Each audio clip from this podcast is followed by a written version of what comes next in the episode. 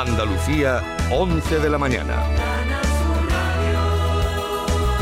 Noticias. El delegado municipal de Gobernación de Sevilla, Juan Carlos Cabrera, acaba de confirmar en Canal Sur Radio que se han abierto diligencias judiciales contra la persona responsable de la fiesta para menores que tuvo que ser desalojada anoche por graves irregularidades. Trece jóvenes necesitaron atención médica y dos fueron evacuados a un centro hospitalario, sobre todo con cuadros de deshidratación. En el local no funcionaba el aire acondicionado, no había agua y las salidas de emergencia estaban bloqueadas. Cabrera comentado en Días de Andalucía que se trata de dirimir si la persona investigada es el propietario del local o si tiene eh, que ver con la organización de la fiesta. Hay que aclararlo porque las declaraciones que se toman por parte de la policía local es de que estaba como responsable de la fiesta y lo primero que expresa es que de alguna manera, textualmente, tendré que ganar dinero. ¿eh? Por tanto, eso ahora corresponde también a quién es responsable, si la empresa organizadora, si la propietaria pero que estaba al frente, el que habló con la policía local, manifestó lo que le acabo de decir. La Costa del Sol vive un puente festivo de todos los santos espléndido de turismo con un 70% de ocupación media en los hoteles. Se ha producido gran afluencia de turistas en el aeropuerto y también en la estación del AVE. El turismo que llega en avión en estas fechas es eminentemente internacional. El AVE conecta con Madrid, eh, que conecta con Madrid, se ha reforzado con ocho trenes que ofertan 3.000 plazas adicionales. Venimos a pasar el puente de Málaga, que nos encanta esta ciudad, la verdad que sí, siempre que tenemos oportunidad venimos para abajo. Eh, vengo de Pamplona y vengo a pasar el fin de aquí a casa. Vengo a pasar el puente con la familia. Vengo de Madrid, vengo a disfrutar de, de Málaga, del clima y de la gastronomía de Málaga y de la gente de Málaga, que es encantadora. Puente veraniego, el de Todos los Santos en la Costa del Sol, con una ocupación siete puntos superior a la del año pasado en estas mismas fechas. En Jaén, la Junta de Andalucía va a expropiar a particulares un total de 151 parcelas para poder ejecutar las obras de mejora en la A311 en el tramo comprendido entre los términos municipales de La Higuera y Andújar. La expropiación de estas parcelas va a suponer a la Consejería de Fomento un desembolso de más de un millón de euros. Y más asuntos el sorteo de la primitiva ha dejado en la línea de la Concepción un premio de primera categoría. Casi 600.000 euros ha ganado la persona agraciada con el boleto sellado en la administración número 7 del municipio gaditano de la línea. Informa Ana Torregrosa. Hoy en la línea hay alguien a quien le ha sonreído la fortuna. Se trata de uno de los dos acertantes de primera categoría del sorteo de la primitiva celebrado este sábado. Ha ganado exactamente 599.865 euros, con un boleto con los seis números premiados que fue sellado en la Administración de Loterías número 7, ubicada en el número 5 de la calle Doctor Villar del municipio linense. El otro acertante selló su boleto en Alicante. El de la línea no es el único premio este fin de semana en la provincia de Cádiz, también en San Fernando. En este caso, en el sorteo de la 11, han caído 200.000 euros, vendidos en 10 cupones premiados con 20.000 euros cada uno. Y dentro de una hora se disputa en el Parque del Alamillo de Sevilla la prueba absoluta de la carrera Tus kilómetros nos dan vida. La organización ha dispuesto 6.000 dorsales, mil de ellos infantiles que se han agotado. La prueba cumple ya su décima edición recaudando fondos para el tratamiento y la investigación del cáncer infantil, informa Asunción Escalera. En las nueve ediciones pasadas se ha conseguido no solo mejorar los tratamientos y el pronóstico de los pequeños enfermos, sino también potenciar la investigación, por ejemplo, con la creación de la beca nacional Tus kilómetros nos dan vida. Nos lo recuerda Eduardo Quiroga, oncólogo pediátrico. Pues los tratamientos que tenemos, los tanto por ciento de curación están en un 75%, quiere decir que cada cuatro niños con cáncer, tres se curan, pero ese niño que no se cura para nosotros es el más importante. Necesitamos descubrir nuevos tratamientos y esos tratamientos hay que buscarlos con la investigación y la investigación hay que apoyarla. La organización ha dispuesto un dorsal cero para quienes quieran contribuir a dar impulso a la lucha contra el cáncer infantil. A esta hora se registran 20 grados en Córdoba, 21 en Huelva y Jaén, 22 Sevilla y Granada, 23 grados en Cádiz y Málaga y 24 en Almería, Andalucía, 11 y 4 minutos. Servicios informativos de Canal Sur Radio. Más noticias en una hora. Y también en Radio Andalucía Información y canalsur.es. Escuchas Canal Sur Radio. La radio de Andalucía.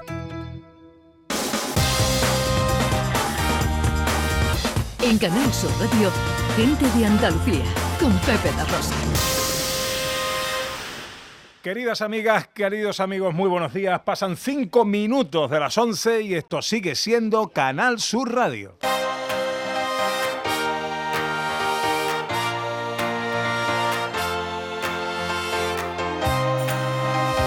En Canal Sur Radio, Gente de Andalucía, con Pepe da Rosa.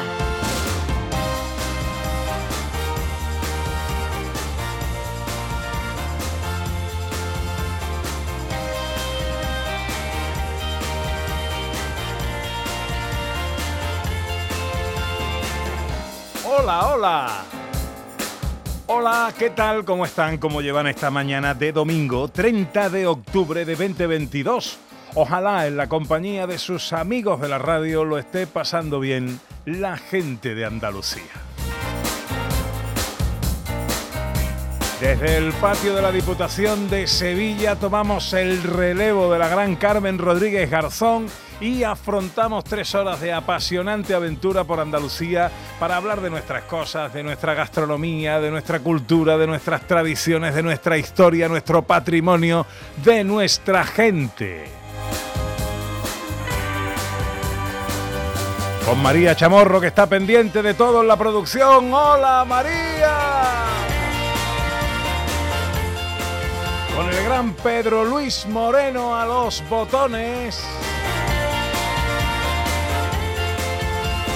Con los grandes de la técnica en exteriores, Alberto Ortiz y Paco Estrada. Y con la mujer que vino a la vida para darle vida a la radio.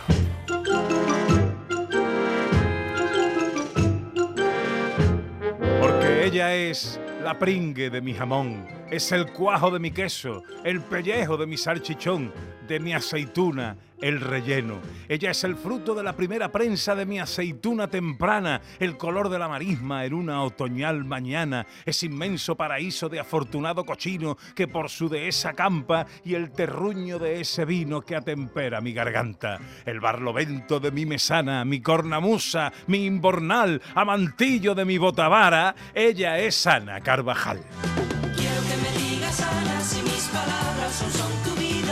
Hola, hola. Hola, buenos días. De lo más bonito que me han dicho, pero jamás nunca en mi vida. Y mira que tú me dices cosas bonitas todos los días, ¿eh? Pero no hay mejor comparación. Pero im- imagínate la, la inspiración ahora mismo en este patio lleno de naranjos que concentra lo mejor de la provincia de Sevilla. Tenemos el mejor de los bodegones aquí delante. Con el, bueno, y eso que no hablamos de los olores también que se nos presentan. La vista, el olor y la conversación, Pepe. Conocer todo lo que se tiene aquí es la excelencia de los productos que mantienen vivos nuestros campos, nuestros pueblos y nuestras tradiciones. Así que, vénganse.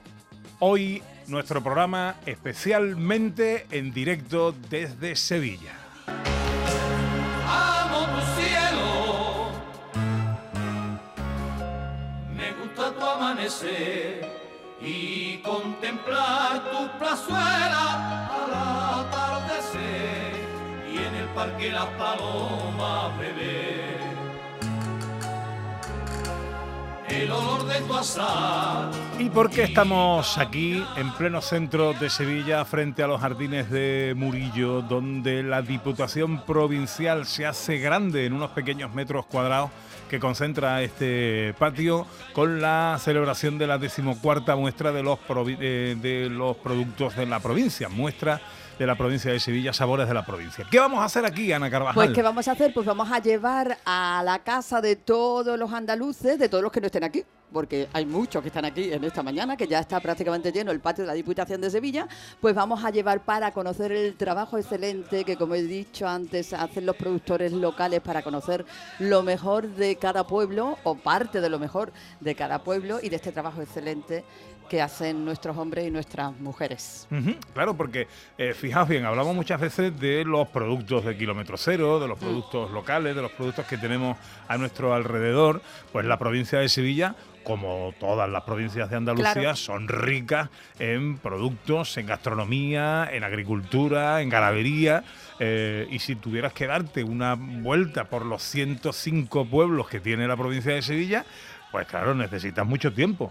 Pero en una ocasión como esta, en un ratito y en unos cuantos metros cuadrados, lo tienes todo. Lo tienes todo, lo puedes conocer, te vas a enamorar de cada una de las cosas, puedes conversar con los autores de todo esto, de este trabajo que, que se hace, te vas a enamorar. Y luego hay mil maneras de hacer que lleguen a tu casa o te vas a darte una vueltecita por cada uno de los pueblos cada fin de semana. Si estáis cerca, estáis en Sevilla o en los alrededores, yo me apuntaría. Hace Sí. un día magnífico, juegan las nubes un poquito con el sol, pero se está bastante bien en este patio y hoy hay.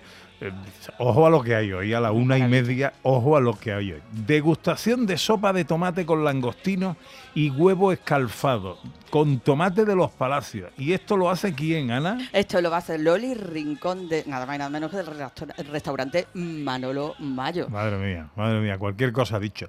Bueno, y nosotros también vamos a tener nuestra propia degustación maridaje. Sí, señor, que vamos a aprender, ¿vale? Vamos a conocer, va- vamos a hablar de los vinos de la Margarita, de los quesos Weldon, que son excelentes y tienen una historia maravillosa, y vamos a aprender cómo se marida un vino con un queso, qué es un maridaje, cómo se potencian. Todo eso vamos a convocar a todas las personas que estén aquí en el patio de la Diputación, O que vengan. que vengan aquí Eso es. y lo vamos a hacer con ellos. Ah, qué bien. Bueno, pues ya sabéis, eso será aproximadamente a la ¿qué hora? A la una y media. Sobre la una y media. Sobre sí, la señor. O sea que vamos a coincidir con Manolo Mayo, ¿no? Vamos bueno, a aquí hay sitio y espacio, Hay sitio para, para, todo. todo. y tiempo también. Estáis invitados, arranca nuestro paseo por Andalucía hoy desde el patio de la Diputación de Sevilla.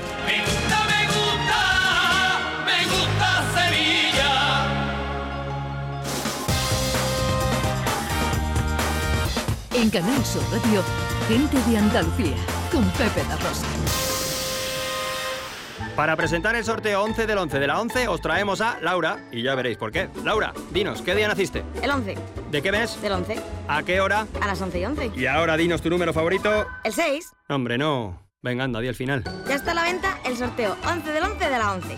Con 11 millones de euros y 11 premios de un millón. Este 11 del 11 también puede ser tu día. El 6, con lo bien que íbamos. A todos los que jugáis a la 11, bien jugado. Juega responsablemente y solo si eres mayor de edad.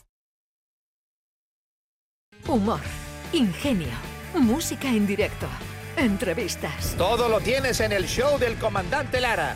Y te esperamos los domingos en la medianoche para que disfrutes de la radio más original y divertida. ¡Vas a flipar! ¡Síguenos! El show del comandante Lara. Este domingo en la medianoche. Canal Sur Radio, la radio de Andalucía. ¿Y tú? ¿Qué radio escuchas? Y desde el pelotazo o desde el yuyu, escucho casi todas partes de cada hora. Escucho a Vigorra. Mi programa favorito es El Club de los Primeros, el Yuyu, Vigorra. Manolo Gordo, que también los fines de semana pone una musiquilla muy buena y nos acompaña mucho. Canal Sur Radio, la radio de Andalucía. Yo escucho Canal Sur Radio. Gente de Andalucía, con Pepe da Rosa. Morenita y pequeñita, lo mismo que una aceituna, una aceituna bendita, morena de luz de luna. Pasan 13 minutos de las 11 de la mañana de este domingo 30 de octubre que se presenta en Andalucía con nubes que juguetean con el sol sin amenazar demasiado lluvia. Y mira que hace falta la lluvia, pero bueno, parece que hoy eh, no va a ser eh, ese día. Las temperaturas mm, suben un poquito, las mínimas se mantienen las máximas mm, quizás descendiendo un poquito y hoy no vamos a superar los 27 grados en Granada y Sevilla, los 26 en Almería y Cádiz, 25 en Huelva, 24 en Córdoba, Jaén y Málaga. Eh, sabéis que estamos en, la, en Sevilla, en el patio de la Diputación, con la muestra Sabores de la provincia, pero tenemos que estar en todos y cada uno de los puntos de Andalucía donde pasan cosas que llaman nuestra atención. Y por supuesto, Andújar y su Virgen de la Cabeza hoy es un foco de atención principal para nosotros. Hombre, absolutamente, Pepe. Y ahí vamos a estar durante toda la mañana, con toda la emoción y con toda la devoción, por supuesto que sí. Bueno, pues a lo largo de la mañana nos llegan sonidos de la misa pontifical, eh, con la que se. que ha empezado un poquito tarde, por cierto, con la que se apertura este, este domingo de fiesta. Desde el año 2009 no bajaba de manera extraordinaria la Virgen de la Cabeza a su casa, a su pueblo, a Andújar. Con Lorenzo Canales hablaremos a lo largo de la mañana Sí, eh, para que nos cuente cómo es este día esplendoroso de procesión, de Virgen de Fe, una Virgen que ha bajado pues eh, como acción de gracias, ¿no? Por todo lo bueno que ha dejado después de los años de pandemia a sus peregrinos, a sus eh, devotos y a los vecinos de Andújar. Pues estaremos en Andújar durante toda la mañana. Ahora, donde estamos es en Sevilla. En Canal Sur Radio, gente de Andalucía con Pepe da Rosa. Muestra de los productos de la provincia, eh, vamos a intentar haceros una especie de retrato radiofónico de lo que está ocurriendo aquí a lo largo de la mañana y hasta las 2 de la tarde. Y, y de momento nos han traído aquí, Ana Carvajal, eh, una, una cajita de bizcochos marroquíes. Esto forma parte de la muestra que hacen eh, los conventos de clausura en Osuna. Y, mm, eh, y yo quiero que hablemos de esto. Hombre, es que lo vamos a conocer porque además es un estreno. En un estreno de las muchas veces que hemos estado en esta muestra aquí en el patio de la Diputación de Sevilla, pues es la primera vez que estos productos se pueden conocer y se pueden disfrutar en este lugar, evidentemente. En Osuna sí son tres los conventos que confluyen en esta marca que se llama así, Delicias Conventos de Osuna. Y tienen muchas historias que contar, Pepe, y como evidentemente las hermanas, las monjas no pueden venir porque son hermanas contemplativas, pues hay personas de buen corazón, personas voluntarias que cogen los dulces y las exquisiteces que hacen las monjas y las traen aquí para que todos las podamos conocer. Hombre, llamándose José María tiene que ser buena gente. José María Delgado, voluntario en este caso en representación de los conventos de clausura de Osuna. Buenos días, Tocayo. Buenos días, Pepe. ¿Cómo estás? Encantado de estar con vosotros, con todos los radioyentes y aquí compartiendo pues una bonita mañana en unión de todos los sevillanos y todos los visitantes que se acercan de la provincia y pueblos de alrededor de toda Andalucía e incluso extranjeros que están visitando Sevilla están viniendo aquí a con que no- nosotros. el sitio, ¿eh? Voy a intentar a ver si puedo Si encontrar... quieres me a- levanto y me voy, te quedas tú, ¿eh? Te quedas tú con el programa. Porque Ya, a- ¿eh? ayer Pepe fue Y un eso que día- estaba nervioso. Ayer Pepe, Ana fue un día fantástico. Sí. Ayer lo pasamos genial. No sabíamos la acogida tan maravillosa que iban a tener aquí estos dulces de clausura de los tres conventos que quedan en Osuna. Claro, porque, porque tres Perdona, Pepe, un segundito, porque al ser la primera vez no sabíais vosotros tampoco qué iba a pasar. No sabíamos, teníamos una incertidumbre Vale, que no sabíamos, nervios a flor de piel, porque no sabíamos, los hornos, las hermanas los tenían que activar, pero no sabían si activarlo a pleno rendimiento o a corto O medio. rendimiento. Y hay uno, hay uno muy especial que ha estado trabajando toda la noche, toda la noche hoy para que esos productos hoy sigan estando aquí en el patio de la Diputación, que es el bizcocho de los marroquíes. Bueno, dime cuáles son los tres conventos para que nuestros oyentes y nosotros mismos lo sepamos de momento. Tenemos los tres conventos de clausura, que vamos a empezar por el convento de las Mercedarias. ¿vale? Conocido por el convento de la Encarnación. Ellas son mercedarias, ¿vale? Eh, del año 1500 aproximadamente estamos hablando de esa orden religiosa. Igualmente de todas las órdenes religiosas que había en Osuna. Está el convento de las Carmelitas, ¿vale? Y el convento de las Concesionistas. ¿vale? Son las tres órdenes religiosas de clausura que siguen estando en Osuna. Bueno, vale. Y me hablabas de lo que tenemos aquí. El horno a pleno rendimiento toda la noche. El horno que ha estado trabajando toda la noche. Pero abre la caja, chiquillo, que veamos a, lo que hay ahí, ¿no? vamos a abrir la caja. Se llaman marroquíes, ¿no? Bizcochos Son marroquíes. Marroquíes. Pero que no son de. Marruecos. No son de Marruecos. No tiene nada que ver con Marruecos, ¿vale? Ah, pues entonces me hoy tienes que explicar por qué se llaman marroquíes. Hasta trabajito abrirlo. De lo bien cerradito que los tienen las hermanas. Pégale un tirón. que nos estamos poniendo nerviosos. Somos hombres. Dos cosas a la vez no puede ser. No, Habla y nunca. abrir. Tú hablas y yo abro la caja. ¿vale? Bien. Venga. Pues nada, el marroquíes, ¿por qué viene el nombre de marroquíes? Pues bien, pues como cuenta la tradición de ellas, hay, había una señora de apellido de la marquesa de Valdetorre que le enseñó a hacer esta receta. Entonces ella apoderaba el, el apellido marroquíes. Entonces ella pues donó esa receta a las hermanas, ¿vale? Que ingresaron en un principio en el convento de Écija. Madre mía, qué pinta tiene esto. Posteriormente, cuando este convento pues ya se queda con una sola religiosa, pues pasó tanto la receta como los hornos, la maquinaria, todo su quehacer al convento de la misma orden de la localidad Osuna. Ajá. Y allí las hermanas han seguido haciéndolo con la misma tradición, con el mismo cariño, con los mismos ingredientes, con todo. Y una cosa muy especial que siempre ellas hacen, hacen una oración a San Cayetano, Anda. que quizá pues sea uno de los mayores secretos fuera parte de su elaboración. Pero el cariño que le hacen las hermanas donde no hay prisa, no hay estrés, no hay agobio, yo creo que ese re- secreto tiene que estar ahí para que esta maravilla celestial esté aquí. ¿Cómo, ¿Cómo son estos bizcochos? Nosotros lo estamos viendo. Por cierto, un mal día para mí, eh, porque llevo dos días con una gastroenteritis que me tiene listo y no sé si esto... ah, igual me cura. Yo creo que te cura. Ah, igual Mira, cura. tal como está hecho y como la cuenta Ujú. José María, Sí. yo creo, Pepe, que esto te cura todo. ¿Cómo está hecho esto? Pues esto está hecho, son tres ingredientes nada más, ¿vale? Estamos hablando que tiene huevo, almidón de trigo y azúcar. No tiene más. Sin conservante ni colorante. Completamente 100% artesanal y natural. ¿Cómo describirías el, el bizcocho, Ana? Tú que lo estás viendo delante y ya le has dado un bocado. Pues mira, ¿cómo ¿Quién- lo describiría? Es que es como darle un bocadito a una nube. Efectivamente. ¿A que sí? Ahí está. Ella es que poética siempre. que Pero una descríbelo, nubecita. eh, para el que no lo esté viendo. Ana, es que tiene no la textura de una nube. Entonces, para el que no esté viendo, es como una cuñita de una especie de bizcocho delicado, pero es que tiene la textura de una nube. En vez de ser blanco, es un poquito color vainilla. Tiene arriba como un cubrimiento Y tiene arriba así como una especie de cobertura de, a- como de azúcar, no sé, Correcto. eh, eh, crujientita. Es un dulce celestial. Ahora vamos a hacer una foto. Vamos a decirlo así. Celestial. es, es una nube, le das un bocadito y es que se te deshace en la boca. Eh, es el top venta que tenemos aquí. Es la primera vez que estáis en la feria. Es la primera vez que estamos en la feria. Por lo que veo y, y colijo de tus palabras y de tu entusiasmo, no será la última, ¿no? No va a ser la última.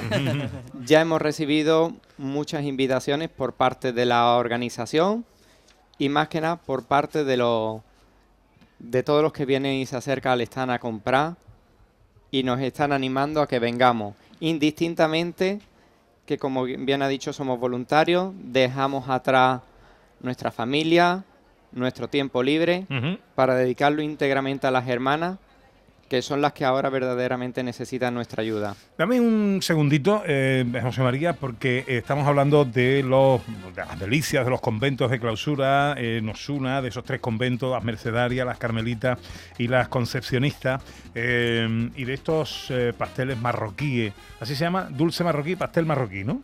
Sí. Pastel marroquí.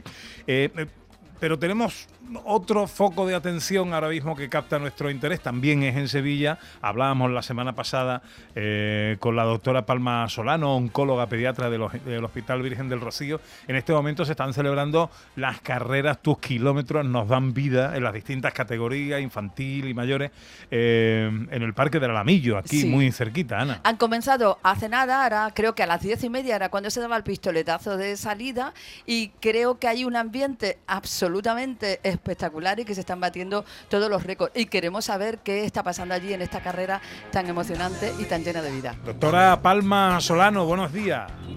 Buenos días, Ana. Buenos días, Pepe, desde el Parque del Alamillo, una semana después de estar allí. Uy, no tengo contenta. palabras para describir lo que estamos viviendo. Bueno, nos marcamos como objetivo acabar con todos los dorsales y se vendieron todos. Los Palma. 6.000 dorsales. Te escucho, Pepe. Sí, sí, sí. Era yo quien no te escuchaba, pero ahora te oigo perfectamente. Los 6.000 dorsales se vendieron. Estamos Ujú. batiendo récord de dorsal cero. No ha faltado ni uno de los mil corredores infantiles. Estamos acabando ahora casi, casi ya la última carrera infantil. Y el Parque Alamillo es una marea que yo no puedo describir de solidaridad, de amor y de donaciones que no paran a nuestro dorsal cero y estamos emocionados. Oye, está la gente ah, muy agotada, los que han terminado la carrera. Mira que tenemos aquí un camión de dulces marroquíes para llevar para allá, ¿eh? Ahí habéis dicho que en el monasterio, cuando se están haciendo los pasteles, no hay estrés. Aquí tampoco. Aquí hay ilusión. ¿eh? Qué bueno. Aquí hay lo mismo que ahí es lo mismo que San Cayetano ha mandado a las monjas, nos la ha mandado aquí. Muchas ganas y mucha ilusión. Así que estamos amasando con los mismos ingredientes, pero para que los niños corran y los mayores también. Qué bonito, qué bonito. Oye, eh, cuéntame, ¿a qué hora empieza la carrera de adultos? A las 12 de la mañana si los niños nos dejan. A la- no ha faltado ni uno, no ha faltado ni uno. Si los, si los niños dejan, ¿por qué? porque bueno, porque son cada vez más dorsales infantiles y los vamos sacando por tramos para que por motivos de seguridad y este año es que no ha faltado ni el último, entonces estamos todavía con los niños corriendo que están, en, como os he dicho, por etapas y nuestro organizador está diciendo, Palma, no habléis más y que salgan porque a las 12 de la mañana los mejores corredores de la provincia de Sevilla ya están preparados para salir en meta de nuestra carrera absoluta. Qué bueno. Eh, eh, ¿Qué duración tendrá esa carrera? pues yo creo, esto me voy a meter donde no me llaman, porque yo no sé cuánto tarda el primero, pero eh, 15 minutos en hacer, o Ah, menos, ¿no? vale, en, hacer vale. Los, en hacer los no sé, mucho menos. Bien, Lo que pasa es que esperamos hasta la una, que Nos va a confirmar su asistencia al alcalde de Sevilla, que estamos pendientes de, de su confirmación de última hora, que el año pasado ya nos acompañó. ¿Pero va a correr el alcalde? Bueno, yo tengo aquí una camiseta preparada, si hace falta. Bueno, eh, una, mm, una buena concentración de solidaridad también en el Parque del Alamillo de Sevilla con esa edición de la carrera Tus kilómetros nos dan vida. Ya han terminado, está a punto de terminar la última de las carreras infantiles y a las 12 eh, comenzará la de adultos, la absoluta. Eh, lo más importante, todos los dorsales, los 6.000 dorsales que se pusieron a la venta se han vendido, se están batiendo récords en los eh, dorsales de cero eh, para la gente que no puede ir y esto es maravilloso. Palma Solano es doctora del Hospital Virgen del Rocío, oncóloga pediatra. Te, te agradezco mucho que nos atiendas en esta mañana. ¿Tú al final vas a correr o no? Yo no puedo, me, me lo impide, me lo impide mi organización. Yo Bueno, tengo que estar con vosotros, con los patrocinadores y con las autoridades que vienen para recibirlos. Bueno, ¿Eh? pues que, que siga todo muy bien, que sea una maravillosa fiesta de solidaridad esta mañana. Un beso muy fuerte, Palma. Muchísimas gracias a todos por darnos cabida y recordar que el dorsal cero está abierto todo el día de hoy. 11 y 26, seguimos en Sevilla. Dame, dame amor, ja, dame, dame un momento, dame, aquí y ahora, dame. Hey, me gusta tu mirar, me gusta tu bailar, tus ojitos de loba, niña. Y seguimos con más productos de la provincia de Sevilla. Ana, hablamos ahora de miel, que también somos ricos en eso. Bueno, y además un producto del que a mí me encanta hablar, porque vamos a hablar, por supuesto, del miel de la buena y de la sabiduría ancestral de nuestros apicultores y de la miel que se hace de forma artesanal y cuidando a esos insectos que tan necesarios nos son, gracias a la colaboración que se hace de buena manera, cuando se hace de buena manera, como lo hacen ellos, entre los apicultores y las, y las abejas, pues se puede conseguir este producto y además cuidando la naturaleza. Así que vamos a hablar de una miel excelente que se hace en la Puebla de los Infantes y que la hacen los hermanos Santana. Manolo, el que está con nosotros, Pepe, Manolo. Antonio lo hemos dejado en la radio. Eh, Manolo Santana, buenos días. Buenos días. ¿Cómo estás, amigo? Bien, estupendo. Muy sano, ¿no ves? Sano. Tanto en la sierra, mucha miel. tanto en la sierra todo el día, pues imagínate. ¿A ti no te gustará jugar tenis? El pádel me ha ido un poco. Sí, ¿no? Pero Bueno. falta de tiempo y... Vamos, el nombre tiene. Ah, ¿no? Correcto. Nombre tiene, tocayo Manolo Santana. Bueno, a ver. eh, Quinta miel, generación, Pepe. miel de la Puebla de los Infantes. ¿Qué miel tenemos en la Puebla de los Infantes? Eh, la miel es toda buena, ¿no? La miel es toda buena, lo que es que depende del manejo, de la, de, de la enclave que tenga, de, de la variedad de floración, pues pueden ser unas mieles un poco más destacadas que otras, ¿no? Pero la miel no es, mi miel es buena y la del resto es mala, eso no existe, la miel es toda buena. Eh, yo una vez un señor, me- oye, mm, el hombre me daba de, de que quería entender más de la cuenta, ¿no? Y mira, ¿usted qué es lo mejor que le ve a las abejas, a la apicultura, a las colmenas? Hombre, el producto estrella es la miel. Digo, creo que usted está equivocado. Llega otro más, un poquito, ¿no? El polen es que es sanísimo tomar polen y además ahora está la jalea real para allá y para acá. Digo, pues estáis equivocados todos. Vaya. Lo más importante de las abejas, de las colmenas, de la apicultura es la polinización. Las flores, claro, necesitan un chico. Vive en el bloque 1, la chica vive en el bloque número 3, se cruzan en el pasillo, se- hola adiós, se ven en un bar, toman un refrigerio, se conocen, cuando se da cuenta tiene uno novia, el otro tiene novio, se casan y tienen crío. Una flor está posada, está, está parada en un Fija. árbol. Me gusta la metáfora, Manolo, me gusta. No tienen patitas para ir a buscarse uno al otro. Ahora, El colorido es precioso, el insecto le atrae el aroma que tiene el néctar, acude la abeja, liba el néctar, claro, se pringa de polen. Ahora va, se desplaza a otra flor de otro sexo, se fecunda. Claro. Fíjate qué fácil. Y qué interesante, qué bonito es. Eh, bueno, y qué, y qué importante y qué vital para nuestro entorno y nuestro medio ambiente, ¿no? Exactamente. Y nuestra vida. Que dicen que si desaparecen las abejas, acabamos todos. Mm, Ojalá no lo podamos descubrir si es cierto o no, ¿no? Eh, ojalá no. Después otra cosita también que dice la gente, el color miel. Color miel. El miel. La miel no tiene color. La miel hay un ámbar súper clarito y hay una miel muy oscura. Son los dos miel, ¿no?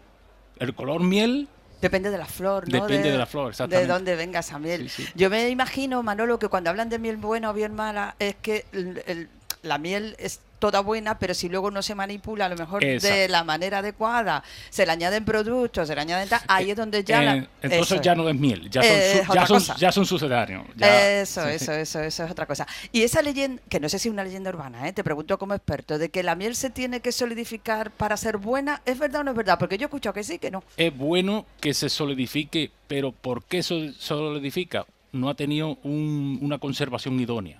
Ha tenido cambios de temperatura, el recipiente no es bastante idóneo, eh, le ha dado la luz, le ha dado... O sea que si no se solidifica, sigue siendo una miel buena y todavía mejor porque no se ha tratado mal. Exactamente, sí, sí. Claro, es que hay quien dice, no, si no se pone mm, solive, no es buena. Dependen también de mieles. Hay mieles que se sol- son- te- tienen tendencia a solidificarse mucho antes que otras. ¿eh? Las mieles oscuras tienen menos tendencia a.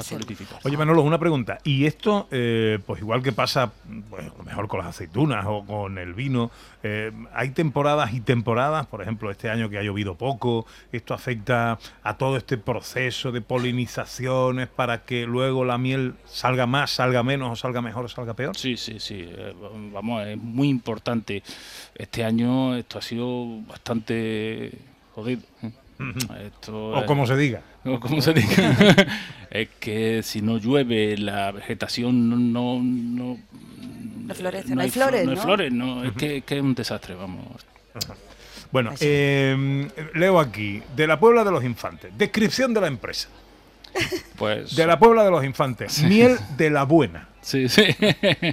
Somos una empresa familiar, vamos, mi bisabuelo ya se dedicaba a las colmenas.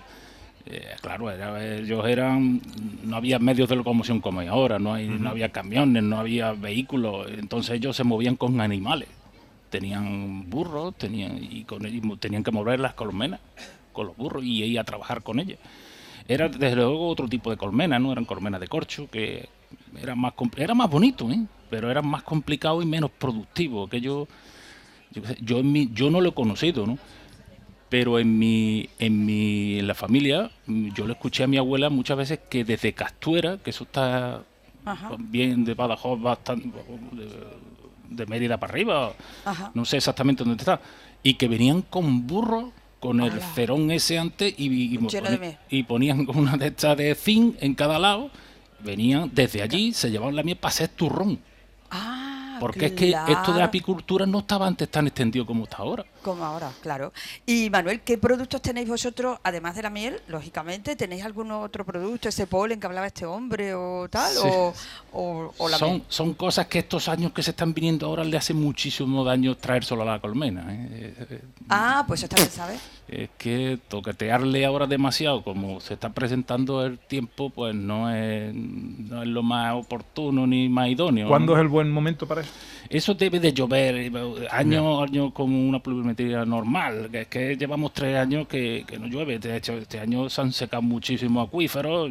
Yo este verano me da un- una talegada de llevarle agua a las abejas horrible. Claro, allí bebe también los pájaros, bebe todo el mundo, pero le tiene que llevar agua a los, a los animales. Sí, porque no la tienen de forma natural, no, claro. Exactamente, ¿eh? se han secado muchísimas fuentes. Llevarle agua a las abejas. A las abejas, que vamos, Curioso. eso, eh, a cualquiera que se le cuente dice, la abeja también le va a llevar agua. No, pero para todo aquel que dice que se le hace daño a los animales, quitándole la miel, que la miel para su alimento, a veces las miel sobreviven de una buena relación. Hay que respetar mucho, ¿eh? Corre- Mm. correcto, pero los buenos apicultores respetan. Sí, como los antiguos decían, no se puede meter meter la mano muy honda. Ahí Eso significaba que eh, tú llévate parte para poder vivir, pero deja a los animales Para que puedan vivir. Un buen Mundo apasionante, ¿eh? Sí. Mundo apasionante. Esto es muy bonito. El problema que tiene ya- esto ya es que creo. cuando todo el mundo está en manga corta, pues tú te pones un mono de algodón, Corto. unos guantes casi hasta el codo y una careta que te corta el aire. Y es, es muy bonito, pero esto Es es, muy penoso, es muy duro. ¿eh? Es duro. El verano es fatal. Es muy recomendable ¿eh? que la gente se acerque a las realidades, que se acerque a los campos, que se acerque a las cosechas, a los vinos, a los, Sí. a, a los aceites, a las aceitunas, a las mieles. eh, Venirse a la Diputación y hablar con los distintos productores y verá cuántas cosas interesantes aprendemos y cómo vamos a aprender a disfrutar más todavía de las Pues, cosas. eh, eh, yo tengo una anécdota que hace unos años se presenta un señor inglés que hablaba algo español, pero bueno, entre lo que yo poco hablo inglés y lo que él tampoco hablaba mucho, pues que miel, yo miel, pero buena, miel pura, miel, miel. Y venga el tío allí con la miel. Y digo, "Haga usted, por favor, pruebe la miel. Y dice, wow. Y yo pensé para mí, este señor es la primera vez en toda su vida que ha probado la miel. Manolo Santana, miel de la Puebla de los Infantes, gracias por acercarte aquí a esta mesa. Enhorabuena por el trabajo que hacéis, que os vaya todo muy bien, amigo. Muchísimas gracias. Muchas gracias. Venga. Y a mi tocayo, José María Delgado, voluntario que ha venido a hablarnos de las delicias de los conventos de clausura de Osuna, de las mercedarias, de las carmelitas, de las concepcionistas. Yo no sé si. Me, yo le voy a dar un bocadito, ¿no? Al, al marroquí este. Yo creo que te va a curar, Pepe. Sí. Todo lo más que puede pasar es que siga yo haciendo el programa, no sé. Sí, tenía que salir corriendo. José María, muchas gracias también eh, Muchas gracias. por lo que hacéis y que sigas disfrutando con esa pasión Pues sí. de estos días por aquí. Porque seguimos trayendo productos completamente artesanales de las recetas antiguas de nuestras abuelas. Es volver a esos sabores que nos hacían nuestras abuelas cuando íbamos a casa y que hoy en día a día, poco a poco, pues se van perdiendo y que gracias a las hermanas contemplativas de todos los conventos, ya no de Ujú. Osu- de Osuna, sino de la provincia, de Andalucía y de Entera. España, siguen conservando toda esa tradicionalidad donde la industrialización, la química, etcétera, que ya hoy sabemos, ahí no ha llegado. Bueno, habrá que darle las gracias a la marquesa de Valde Torre, eh, que en su día Así eh, emigró de Navarra. Correcto. Empezó a peregrinar por España, llegó a Andalucía y se enamoró de esto. Y aquí nos trajo la receta de los bizcochos marroquíes. Así es. Así que, bueno, José María, muchas gracias. Muchas gracias a ustedes y a todos los andaluces. 11 y 37, nos vamos a Andújar.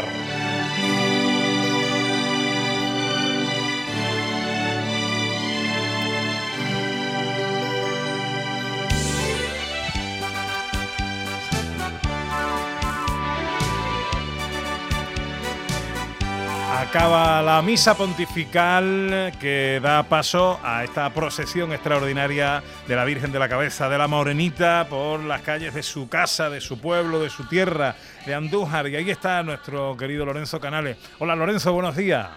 Muy buenos días, Pepe. Muy buenos días, Andalucía. Desde Andújar, en los aledaños de la Plaza de España, situados ya junto al paso con las andas que van a llevar en magna procesión a la Morenita por las calles de Andújar.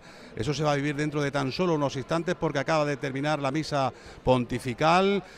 ¿Y a qué no sabe a quién tengo aquí a mi lado? A Pues, Javier Moya, presidente de la Asociación Hombre. Mariana de Anderos, que creo que te tiene que decir algo. A ver, querido días. presidente, Pepe, ¿cómo buena- estás? ¿Cómo estamos? Buenos días. ¿Cómo está mi pregonero? Hombre, muy asustado, muy asustado, No, muy, no responsabilizado, ¿eh? Sí, ¿no? Pues ya mismo tienes que ir dándole tus pinceladas a ese pregón que se celebrará ya mismo de, de Landeros. Y aquí ¿Cuándo, estamos esperando ¿Cuándo es? ¿Cuándo es? Vamos a decirle a todos los andaluces cuándo es ese pregón. Eh, eh, en marzo, lo que no estamos previsto todavía es la, la fecha, por el tema de salón de actos y demás, pero que es en, en el mes de marzo, a En último de marzo. Ah, Está ya en capilla, Pepe. Sí, sí, está en capilla ya. es el mes de mi cumpleaños. Fíjate qué, qué- qué manera de celebrarlo más bonita, ¿eh? Efectivamente, efectivamente. Y más aquí en Andújar y, y la verdad que te queremos, vamos, queremos que vengas por aquí, que estés un día con nosotros y, y acompañarnos ese día tan grande como es nuestro pregón. Bueno, será uno. Lorenzo, te quiero ver por ahí ese día, ¿eh? Hombre, ¿cómo voy a faltar yo? Si yo, bueno, salvo Eh, Vamos a ver, permíteme que lo diga, pero no quiero restarte protagonismo, Pepe. Es que el 25 de marzo soy yo el pregonero de la madrugada de mi pueblo, de la Semana Santa. Pero bueno, que no pasa nada, que tú sabes que, que estamos para estas cosas, ¿sabes? Y Bueno, nos, tienen, hombre. nos tienen bien empleados, ¿sabes? no va a llegar Entre tarde uno y otro. El 25 de marzo, por cierto, eh, el día de la Encarnación. ¿eh? Eh, Ese día, apúntatelo, Javi, que no vaya a ponerlo. ese mismo día, ese mismo día. Santo, santo de mi madre. Es que, Y el de- y el de la mía, Pepe, el de la se mía. Están, se están juntando muchas cosas ¿eh? en, en este día, en este día. Bueno, ¿cómo estáis viviendo los anderos hoy? Este día extraordinario, este día especial en Andújar. Sin el polo azul, permíteme que te lo diga, hoy van trajeados porque la procesión, la mana procesión, requiere esa solemnidad también de los anderos. Y aquí tengo a, a Javi con su trajecito para comérselo. vamos.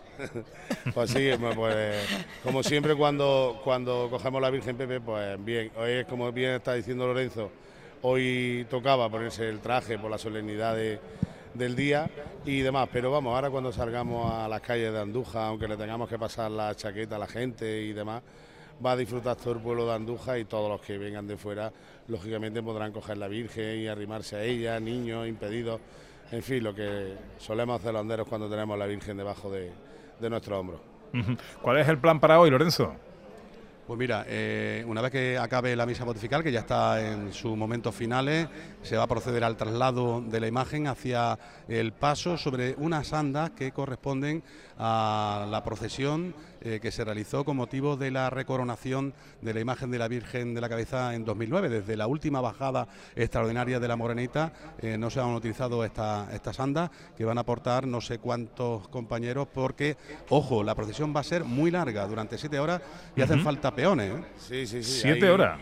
Sí, sí, siete horas. Hay unos 160 o 170 anderos comprometidos, ¿vale? Que vamos a estar portando la, imagen durante toda la, procesión y iremos relevando a, gente y nos iremos revelando entre todos poco a poco, pero vamos ir sobre unos 160, 180 personas.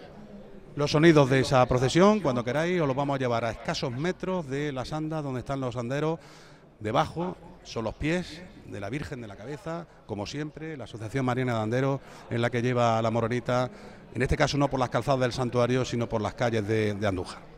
Así mismo, Pues, así. pues estaremos pendientes de todo lo que nos vayas eh, contando y trayendo en sonidos desde Andújar a lo largo de la mañana. Lorenzo, eh, estamos en permanente comunicación, ¿de acuerdo? Cuando tú quieras, aquí estamos. Pepe, un abrazo. Mi presidente, buen día, ¿eh? Igualmente, pregonero. Adiós, amigo, un abrazo, adiós. un abrazo. Hasta luego, Pepe. 18 para las 12 desde el patio de la Diputación de Sevilla, muestra de los sabores de la provincia. Enseguida continuamos con más cosas aquí. Venga. En Canal Sur Radio, gente de Andalucía con Pepe da Rosa.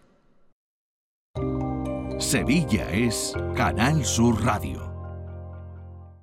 Auditorio Nissan Cartuja nos trae una programación variada de música y risas aseguradas en este mes de octubre. No os perdáis los conciertos de Merche y Diego Valdivia, la obra de teatro de Gabino Diego o los monólogos de David Guapo y de Miguel Lago. Entra en auditorionissancartuja.com y no te quedes sin tu entrada. Repetimos, auditorionissancartuja.com. ¿Planeando salir de escapada o de fin de semana? Recuerda, hay otra Sevilla. Asómate a la provincia y disfruta de un turismo seguro en cada uno de sus espacios naturales, pueblos monumentales y alojamientos. Cambia de vistas. ProDetour Turismo de la Provincia, Diputación de Sevilla. HLA Santa Isabel pone a tu disposición la unidad de traumatología y ortopedia especializada en pediatría, columna, hombros y codo, muñeca y mano, cadera, rodilla, tobillo y pie. Con guardias localizadas las 24 horas y los últimos tratamientos en prótesis. Consúltanos en el 954-570004 o en Luis Montoto 100. HLA Santa Isabel, contigo cuando más nos necesitas. Vayas a donde vayas, Canal Sur Radio Sevilla siempre va contigo en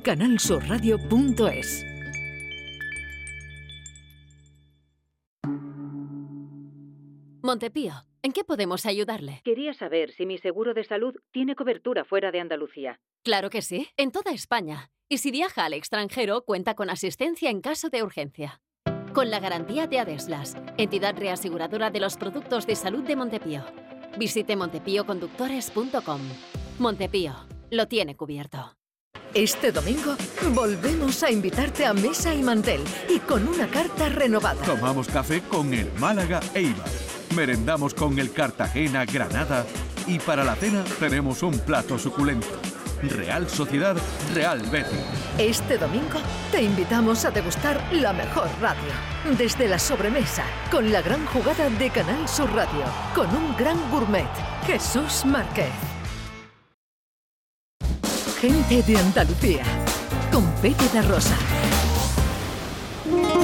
Me gusta la gente que cuando saluda te aprieta la mano con fuerza y sin dudas.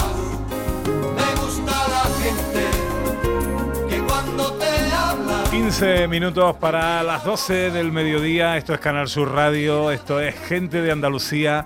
Hoy de manera extraordinaria desde el patio de la Diputación de Sevilla, donde se está celebrando la decimocuarta edición de la Feria de Muestras Sabores de la provincia de Sevilla. Un poquito de lo mejor que en materia gastronómica, de productos de nuestra tierra, de ese kilómetro cero maravilloso generador de esa economía circular tan importante para todos. Incluso, Ana, para la prevención de incendios que nos decían el otro día. Eh, sí, eh, efectivamente tiene toda la lógica. Si nosotros construimos los productos cercanos de nuestros productores cercanos, de, al lado de nuestros pueblos, la gente no tiene que abandonar los pueblos, pueden seguir cultivando los campos, los campos siguen cuidados y verdes, no se acumula gran material con posibilidad de incendio y todo eso es prevención. Bueno, pues eh, de Sevilla seguimos hablando, pero ahora a través de la literatura, con una novela que nos llega, eh, hombre, pues con especial fruición, porque la firma un buen amigo. La firma un buen amigo que es nuestro querido Julio Vera, que es licenciado, hago un pequeño retrato, ¿vale, Pepe? Licenciado en Ciencias Físicas. Retrata, retrata. pero con estudios superiores también en realización de cine, televisión y espectáculos, es escritor, ha dirigido varios cortos, ha recibido menciones especiales de ASECAM y nosotros tenemos un especial cariño porque es mediero y hace la mejor pata de cordero del mundo, que no hemos probado todavía, pero que probaremos. Pero lo más importante de todo su currículum es precisamente ese, eh, que es oyente de gente de Andalucía. Gente de Andalucía. Julio Vera, buenos días. Buenos días, Pepe. ¿Cómo estás, días. hombre? Muy bien, muy bien. Y en este entorno con, con los sabores de nuestra provincia. En ¿Estás la en tu salsa? Ya sabes que aquí hay que venir con unas buenas fuerzas. pa- porque no se va nunca uno de vacío de aquí, ¿eh? nunca, nunca. Y no, y tú que eres cocinita, ¿no? Sí, ya sí. le has echado un vistazo a los puestos. Ya le he dado la vuelta, ya le dado la vuelta. ¿Qué te va a llevar? Pues primero las cervezas artesanas me han llamado la atención y algo de, de chacinita va a caer, seguro. Bueno, y, bueno. y los quesos, que es mi Oh, bueno, mira, mi ahí tiene unos quesos que luego lo vamos a catar, Weldon, con la, con la receta vikinga. Vamos, ahora, ahora te digo yo cosas. Perfecto, perfecto. Sí, oye, os recordamos que en el tramo final del programa, eh, a partir de la una y media, dos menos cuarto por ahí, vamos a hacer aquí una cata maridaje eh, con quesos Weldon, que son Sí, unos quesos muy especiales, como decía Ana, pues mm, atesoran una receta vikinga. eh, ya los probamos el año pasado, estaban exquisitos. Es una. Eh, y unos vinos que de momento estamos hablando de los mejores vinos que puede haber en el planeta Tierra, que son los de nuestro querido amigo eh, y la bodega La Margarita. Y entonces con eso haremos una cata maridaje a la que estáis todos invitados. eh, eh, y, y valoraremos y apreciaremos el sabor del queso, el sabor del vino, eh, la conjunción de y bueno, oye, y la degustación que está muy bien.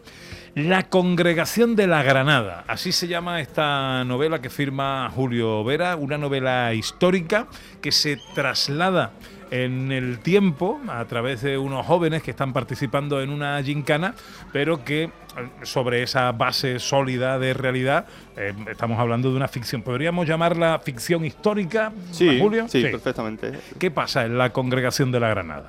Bueno, la congregación de la Granada es una, eh, fue una, una congregación que existió en la realidad en eh, Ujú. mitad del siglo XVI, principio del, eh, del siglo XVII. Perseguida por la Inquisición. Por la Inquisición, efectivamente, y además había eh, entre los congregados había personas que, personajes muy, muy vinculados con la Sevilla del siglo de oro. Estamos hablando de Juan Martínez Montañés, Francisco, Francisco Pacheco, Juan Bautista Vázquez el Viejo, eh, nombres, por ejemplo, de calles que estamos acostumbrados a vivir, como Miguel Cid o, Mar- o Mateo Vázquez de Leca, que ahora Vázquez de Leca se llama, eh, la que estaba al lado de, de la iglesia de Santana, que ahora se llama Párroco Don Eugenio, cuando Ajá. falleció el pobre. Eh, son nombres, a mí me dio por ver nombres de calle que yo no conocía en ese momento y cuando fui relacionando esos nombres de, eh, esos nombres de esos personajes en Triana, como por ejemplo Francisco López de Cómara, que lo tenemos allí en Triana en toda la vida, me di cuenta que estaban vinculados con esta congregación. Anda. Eh, bueno, sobre la existencia de esta congregación construyes una novela que, bueno, sin hacer spoiler, ¿qué ocurre ahí? Bueno, tú la, lo, has introducido de manera eh, excepcional. Son cuatro jóvenes que empiezan participando en lo que es una gincana, la gincana de Sevilla, pero accidentalmente pues dan con un pasadizo que nos lleva a una leyenda ancestral, una leyenda que se, se venía escuchando desde hace mucho tiempo y lo que, se- lo que era una, una gincana de ficción se convierte ahora en, una, en que van a tener que vivir una gincana real. ¿Por qué se te ocurre hacer este tema, Julio? ¿En qué momento se te ocurre? ¿Em- ¿Empezó por lo de las calles o empezó por, tú- porque tú eres docente, Sí, sí. además? ¿Se mezcló un poco todo? Pues esto se me ocurrió, la, la idea, que la dejé aparcada hace mucho tiempo, cuando todavía estaba rodando 18.0, en la Ah, que tú ah. participaste, Pepe, ¿te acuerdas? Sí, sí, sí. Oye, una web serie eh, que, que se desarrollaba en el colegio donde da clase Julio Vera, Colegio de los Salesianos de Triana, y que tuvo muchísimo seguimiento y una mención especial además. Sí, unos de- premios, por ¿no? los premios ASECAM, lo que hemos comentado antes. sí. sí. Pues mm, se me ocurrió mm, simplemente cómo crear eh, una gincana real de, eh, en, en lo que los personajes pues pudieran hacer un, de, descifrar enigmas al estilo pues la búsqueda, un código da Vinci, un estilo así en el que puedan ir con acertijos y buscando lo que finalmente, no hago un, un spoiler porque aparece en la propia portada, de que van detrás de un tesoro, evidentemente. Un tesoro porque eh, la congregación de la Granada, que tenía un cabeza y lo que se llamaban los seis de, de particular espíritu, que eran los únicos conocedores de un secreto. Bueno, y ese secreto se, se fue con, con la congregación. Intentamos pues encauzarlo para ver cuál es ese secreto que ocultaba. También era una congregación que aquí en Sevilla tuvo mucho auge porque fue una, una congregación eh, inmaculista. Es decir, que fueron los primeros que quisieron eh, conseguir el dogma de la Inmaculada Concepción y de hecho pues, mm, fijaros que empezaron aquí a ver inmaculadas como la- las que tenemos tan maravillosas de, de Murillo o Martínez Montañés y el dogma no surge hasta el 1854, estamos hablando de 250 años, que nosotros ya aquí teníamos muy arraigado lo que era la devoción a la Inmaculada Concepción y existían muchas imágenes, y el dogma no se produce hasta 250 años después. Bueno, arrancar la lectura de la novela es apasionante y además te transmite eh, eh, la pasión por un viaje en el tiempo. Arranca en nuestros días, después de la pandemia incluso, y, mm, y rápidamente nos traslada, pero ya en las primeras páginas, al siglo XV, al siglo XVI. O sea que hay, hay mucho movimiento ¿no? aquí en el tiempo Sí, también. sí, la verdad que eh, para eh, poner en contexto a- a- al lector también he, he querido pegar saltos en el tiempo en el que nos lleve a esos momentos centrales, los momentos que por ejemplo aparecen personajes como, como puede ser Pedro Roldán, eh, el propio Mac- eh, Mateo Vázquez de Leca o incluso Hernán Cortés. Qué bueno. Decía Ana, hablaba un poco de, los- de las ciernes del- de la novela, eh, pero claro, mucha culpa de todo esto la tiene el amor que tú tienes por tu ciudad, Julio. Sí, yo, yo, mm, yo cada vez que, que tengo la oportunidad, mm, mediodía o lo que sea, yo camino por Sevilla y aconsejo que se mire Sevilla de, eh, eh, no solo a lo que vemos a- al nivel de nuestros ojos. Hay una Sevilla completamente distinta cuando miramos arriba y es maravilloso los, los lugares, los rincones y las, la cantidad de historias y leyendas que tiene escondida esta maravillosa ciudad mariana de Sevilla. Eh, ¿Y qué te parecería, por ejemplo, eh, le propongo Ana también a ti, Yo te voy a decir que sí. una contemplación ahora mismo de la ciudad de Sevilla a través de un vermú? Y con el libro de Julio, en- el vermú en una mano y el, el libro de Julio en la Y otra. la congregación de la Granada por otro. Y levantas la- de vez en cuando la vista y vas mirando lo que tienes. Pero no un vermú cualquiera. No, por favor. Hombre, tenemos... Yo propongo para maridar este excelente libro y para esta contemplación que proponéis, pues el que ha sido elegido como lo mejor de España por la Asociación Española de Periodistas y Escritores del Vino. Y aquí tenemos el trofeo, además, que lo, Que lo certifica. que lo certifica, ¿eh? Y La que es Asociación andaluz. Española de Periodistas y Escritores del Vino. Eh, decimotercer premio nacional al eh, Florum Rojo. Al Florum Rojo, también tenemos Florum Blanco, pero en este caso ha sido al Florum Rojo y es de Alcalá de Guadaira. Miguel. Alonso es el gerente de la bodega Florum. Hola, Miguel. Hola, buenos días. Felicidades, hombre. Muchas gracias. ¿Esto cuándo ha sido? Pues la notificación del premio fue el día 1 de enero. Ajá. Y la entrega del premio ha sido este pasado lunes en la Asociación de la Prensa de, de Madrid. Bueno, orgullosos estaréis, ¿no? Mm, no cabemos en el pellejo. Bueno, que tiene el Florum Rojo, eh, eh, este vermú, para ser considerado el mejor de España? Bueno, eso habría que preguntárselo a los que han decidido que sea el mejor de España. Yo te puedo hablar de cómo lo hacemos. Nosotros lo hacemos mediante un proceso de elaboración totalmente artesanal, con materia prima de la mejor ca- calidad y con mucho amor y mucha pasión por, por lo que hacemos. ¿Qué es un vermú? Pues mira, un vermut no es más que un vino que se aromatiza con diferentes hierbas, diferentes plantas aromáticas. Se encabeza con alcohol, eh, con alcohol vínico hasta los 15 grados, que es la graduación alcohólica mínima que debe de tener. Y ya se endulza más o menos en función de cómo tú quieras que sea el ¿Cómo punto se final. endulza? Pues mira, nosotros, por ejemplo, el vermut rojo del que estamos hablando lo endulzamos con Pedro Jiménez, que al mismo tiempo nos sirve para darle algo de la tonalidad que, que- que consigue. Podríamos hacer una, Una pequeña cata. una pequeña cata contigo. Yo le quería preguntar, mientras Miguel sirve el vermut, el vermut, mm, además de para leer el libro de Julio Vera, eh, ¿en qué momento se toma? Es eh, siempre tiene, es, lo tenemos considerado como aperitivo, pero yo creo, yo pienso que puede tener más. Eh, siempre se ha considerado como aperitivo en los tiempos modernos. De todas formas, el vermut o el vino aromatizado de toda la historia se ha utilizado como, como medio curativo. Eh, a nivel religioso también se ha utilizado la aromatización de vino. Pero ya sí es verdad que en los últimos tiempos lo tradicional es tomarlo como, el como aperitivo. Mm. Eh, actualmente no solamente como aperitivo, act- actualmente se utiliza en cocina para, tra- para, para elaborar platos. Se, hay gente que come con, con vermut. O sea que la- la- la- las líneas de, de consumo del vermut la verdad que son cada vez más, más grandes. Oye, ¿en algún momento alguien se toma un vermú en la novela La Congregación de la Granada? Algo parecido. Algo, parecido. Para parte 2, para parte 2. En Mateo Cago, nada menos. Vamos a, vamos a catarlo, si te parece, Miguel. Cuéntanos un poquito. Bueno, cuento, nosotros como, como digo, el vino, el vermú es un vino aromatizado, nosotros partimos de un, de un vino blanco de la variedad Airén, que es un vino que se presta mucho para hacer vermú porque no tiene unas características aromáticas muy intensas, pero sí nos aporta un buen cuerpo y, y bastante frescura.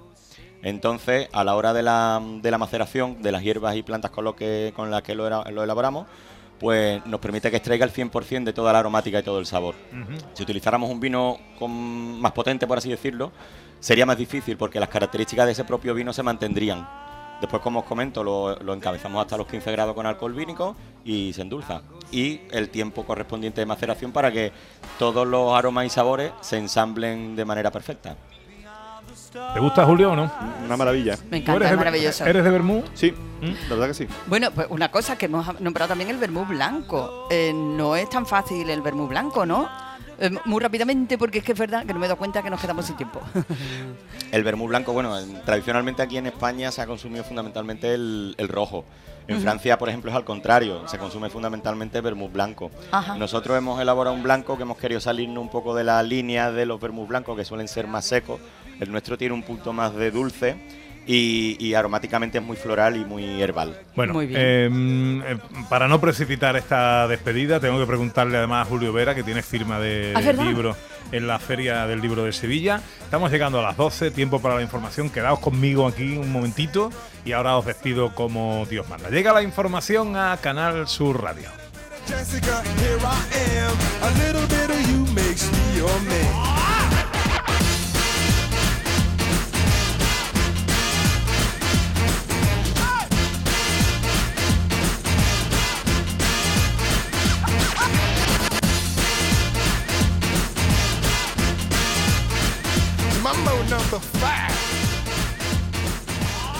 En Canal Sur Radio, gente de Andalucía, con Pepe da Rosa. Sevilla es Canal Sur Radio. Compadre, ¿y si estrenamos espectáculo nuevo en el mes de diciembre como todos los años? En vez de irnos de puente, claro, somos carajotes. Ya, por trabajar tanto, ¿no? No, el título del espectáculo, Somos Carajotes. Me encanta. Estreno mundial en Sevilla, en el Cartuja Center, días 3 y 4 de diciembre. No seas carajote y compra tus entradas en la web del teatro o en el corte inglés. ¿Por qué? Porque somos ¡Carajotes! Bienvenidos a Sacaba. Mil metros de electrodomésticos con primeras marcas. Grupos Whirlpool, Bosch y Electrolux. Frigoríficos, lavadoras, hornos, vitros. ¿Quieres más? Aires acondicionados, aspiradoras, pequeños electrodomésticos. Y financiamos en 12 o 20 meses sin intereses solo tú y Sacaba. Tu tienda de electrodomésticos en el Polígono Store en calle nivel 23. Ven a ver nuestra exposición y sus 25 años de experiencia. Sacaba. Auditorio Nissan Cartuja nos trae una programación variada de música y risas aseguradas en este mes de octubre. No os perdáis los conciertos de Merche y Diego Valdivia, la obra de teatro de Gabino Diego o los monólogos de David Guapo y de Miguel Lago. Entra en auditorionissancartuja.com y no te quedes sin tu entrada. Repetimos, auditorionissancartuja.com. ¿Y tú? ¿Qué radio escuchas? Eh, despierta tu mente, descubre la realidad. ¿eh? El Vigorra me encanta escuchar y escucho cambio climático. Cuando estoy trabajando escucho a Mariló, que me encanta, el programa de por la tarde, por la noche Cremades. Rafael Cremades, Claudio y Mariló son fantásticos. Canal Sur Radio, la radio de Andalucía. Yo escucho Canal Sur Radio.